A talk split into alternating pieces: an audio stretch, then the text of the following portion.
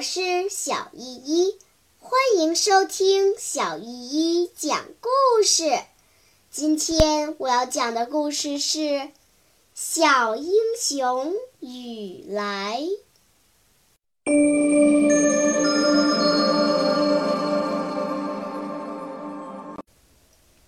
第四十章，战斗开始了。赶车的睡醒了。下了车，伸伸懒腰，打了个哈欠。小媳妇抱着孩子下车了。警备队脑袋轰的一声，心里说：“哇，好大的两只脚啊！”还没等他明白过来，小媳妇把背一抖，怀里的孩子露出来了。原来是一架机关枪，哒哒哒哒哒扫射起来。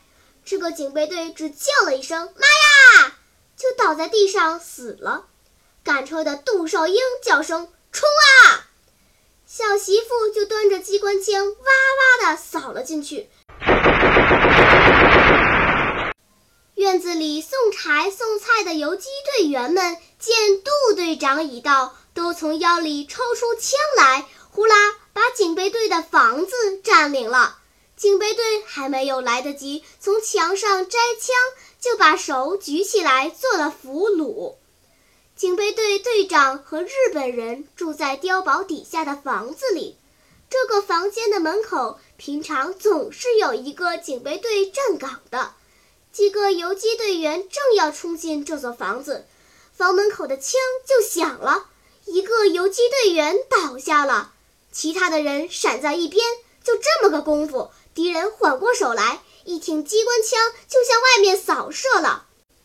日本顾问嗷嗷的叫，警备队队长向那个卫兵喊叫说：“快上碉堡，快上碉堡！”日本顾问拿王八盒子向外打了一排子弹，就向碉堡顶上跑。雨来见一个日本鬼子跑上来，心里正着急呢。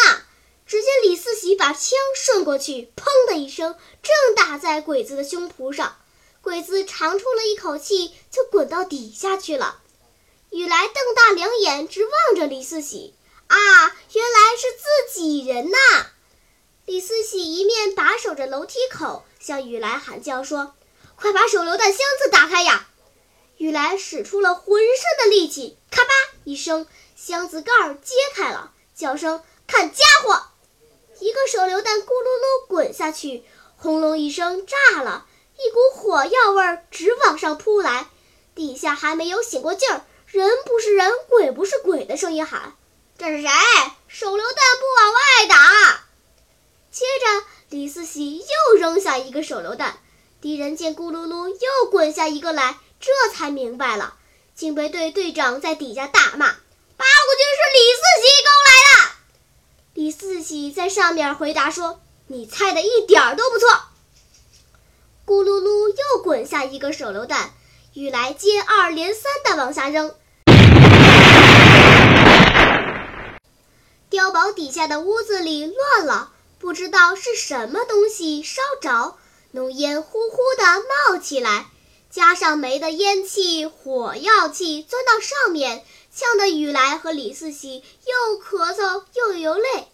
可是手榴弹仍旧像断了线的串珠一般。一个跟着一个朝下滚，院子里扮作小媳妇的王二哥，一边把机关枪往屋里扫射，一边向碉堡顶上叫着：“打得好，雨来，李四喜，使劲打呀！”听杜少英的声音喊：“李四喜，别叫敌人上去呀！”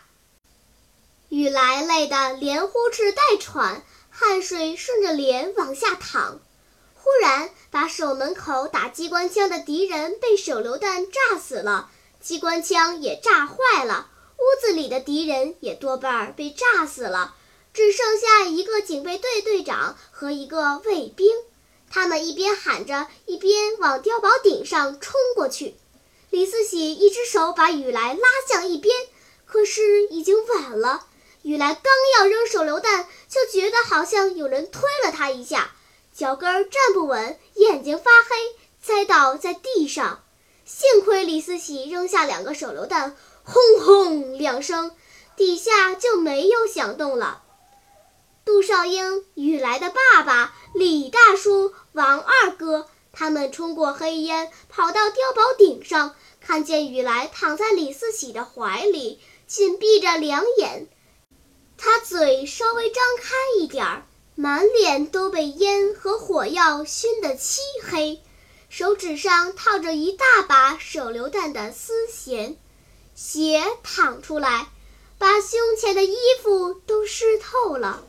杜少英把雨来接过去，抱在怀里。只见雨来用力抬起眼皮，动了半天嘴唇，吐出一句话，说：“啊给我一支枪。”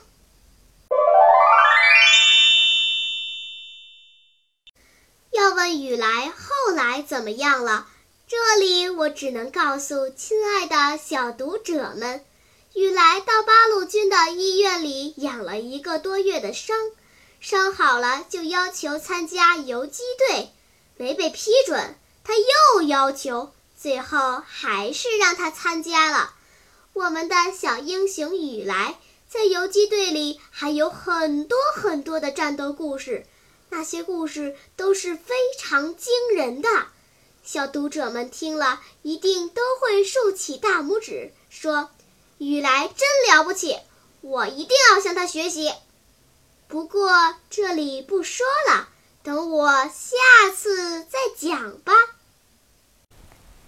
好啦，今天的故事就讲到这里吧。